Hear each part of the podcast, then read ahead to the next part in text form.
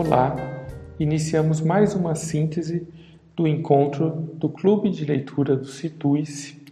Esse encontro foi realizado em 8 de novembro e tem como foco a análise do livro O Príncipe de Maquiavel.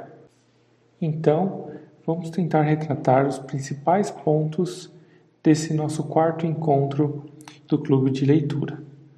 Para começar, eu queria ler uma pequena passagem do capítulo 12, em que diz assim: Os principais fundamentos de todos os estados, tanto dos novos quanto dos antigos ou mistos, são as boas leis e as boas armas.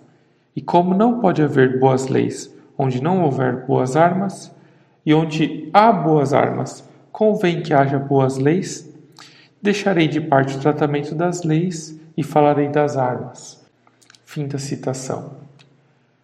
Começamos a ver por essa passagem que o Maquiavel então começa a falar das armas. E de modo específico, ele fala da importância e também do modo em que os príncipes devem fazer o uso dessas armas. Para localizar vocês no texto, eu vou tratar de um pequeno bloco de capítulos em que o Maquiavel fala das milícias.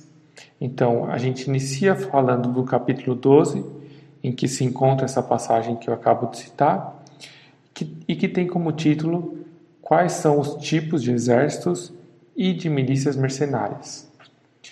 Logo em seguida, a gente passa pelo capítulo 13, das milícias auxiliares mistas e próprias, e finalizamos esse bloco com o capítulo 14, como o príncipe deve proceder acerca das milícias.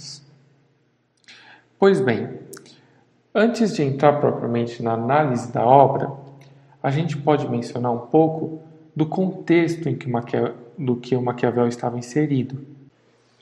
O filósofo estava preocupado com é, o número crescente de contratação de milícias mercenárias por parte dos príncipes.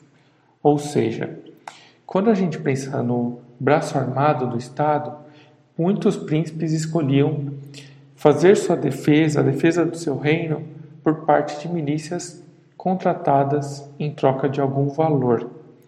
Então, essas eram milícias mercenárias, porque eram milícias, grupos armados que vendiam seus serviços a alguns reinos e principados. Maquiavel não via esse tipo de contratação com bons olhos. É, acredito que o principal problema desse tipo de defesa que os príncipes escolhiam era o fato de que um grupo armado mercenário não ia ter nenhum tipo de ligação com o Estado e nenhum tipo de fidelidade ao príncipe. Era simplesmente um serviço fornecido. E isso podia gerar diversos problemas a defesa de um principado. A gente pode citar, por exemplo, com possíveis traições por parte dessa milícia. Com isso, o Maquiavel vai começar a pensar na formação de exércitos que possuíam uma certa autonomia, mas que eram exércitos que pertenciam ao Estado. Então tinha uma ligação direta com é, o principado em que eles estavam defendendo, o que aumentava o grau de fidelidade e confiança entre príncipe e sua força armada.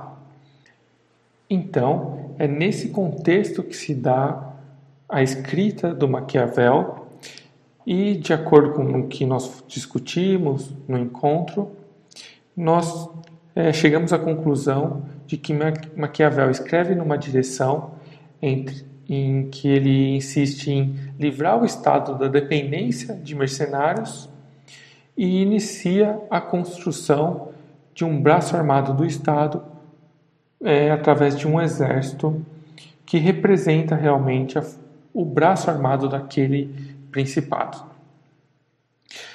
É, ele diz, por exemplo, e ele vai ser bem pragmático ao pensar que se você contrata ou se você desenvolve um exército em que o chefe desse grupo armado não tem nenhuma virtude, você acaba é, tendo um exército fraco, o que possibilitará a invasão do seu reino e é, mostrará que você terá uma defesa muito frágil. Porém, para o Maquiavel também não se pode desenvolver uma força armada em que o chefe tenha muita virtude, em que ele seja muito virtuoso. Por quê? Porque nesse caso, tamanha virtude desse chefe pode fazer com que o príncipe tenha seu poder ameaçado. Então, tamanha virtuosidade faz com que o chefe possa cogitar a possibilidade de tomar até mesmo o poder do príncipe. Então, muita virtude representa uma ameaça ao príncipe. Então, o que o Maquiavel vai tentar propor é um meio termo. É contratar alguém que tenha virtude, mas que não seja tão virtuoso a ponto de ameaçar o poder do príncipe.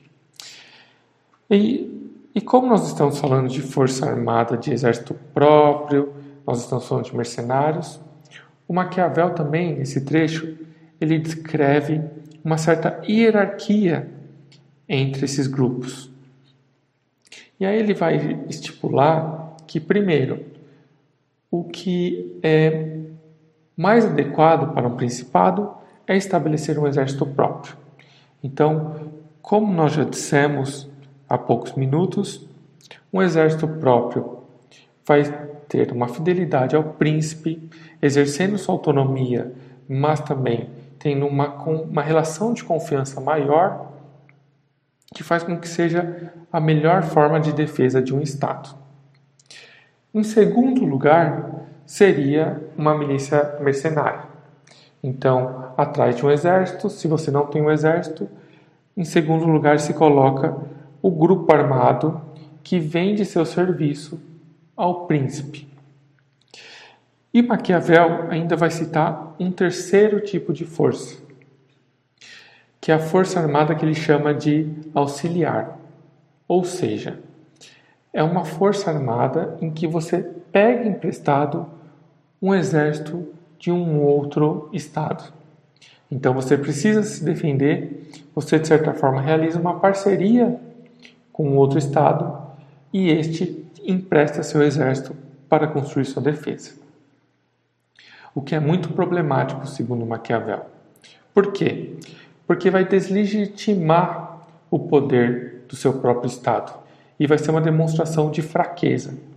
Então, Maquiavel cita que esse fica em terceiro lugar nessa hierarquia de forças armadas e ele aponta o quão é problemático se utilizar um exército de outro estado para sua defesa. Então, a gente começou mostrando o contexto em que os príncipes contratavam muitas vezes milícias mercenárias, o que não era o ideal. E aí Maquiavel começa a mostrar que o ideal é um exército próprio e ele mostra os benefícios disso, discutindo, por exemplo, a virtuosidade do chefe desse exército e fazendo uma hierarquia né, em que primeiro se coloca o exército próprio, depois vem mercenários e, em último lugar, o mais problemático, que são as forças auxiliares.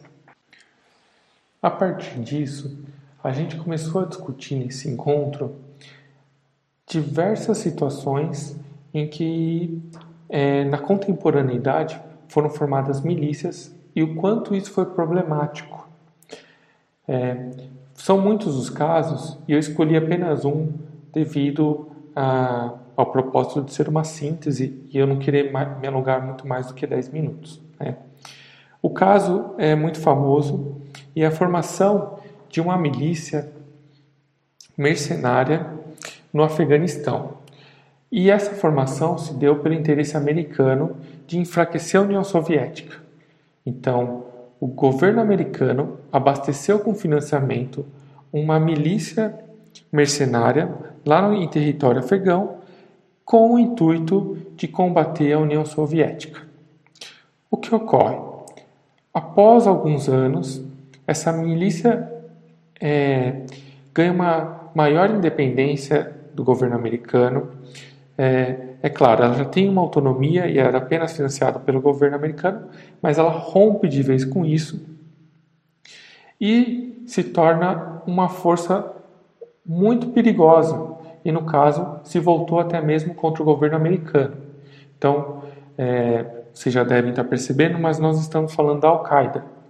Então, vejam bem: o governo americano investiu numa milícia mercenária e, após isso, essa própria milícia que não tem nenhuma fidelidade ao Estado americano, que não tem nenhuma ligação muito forte, a não ser uma relação de interesse, seja por parte é, de disputa do poder pelo governo americano e seja por interesse em dinheiro por parte da milícia.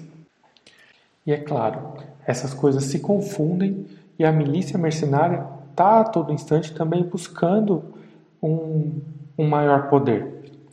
E no caso, ocorreu esse triste episódio em que a milícia ganhou tanta força, tanto poder, rompeu totalmente com o governo americano e se tornou uma certa, como é denominado, uma ameaça terrorista que acabou até mesmo fazendo um atentado é, tão drástico e tão triste quanto o episódio de 11 de setembro.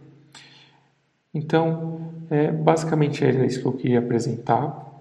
A discussão foi muito longa e foi muito rica também, que infelizmente em apenas cerca de 10 minutos não dá para apresentar toda ela, mas deixo aqui essa pequena síntese que espero que instigue vocês a entrar para o nosso clube de leitura e que possa vir discutir com a gente, que com certeza será muito bem-vindo e tenho certeza que irá enriquecer ainda mais o nosso encontro.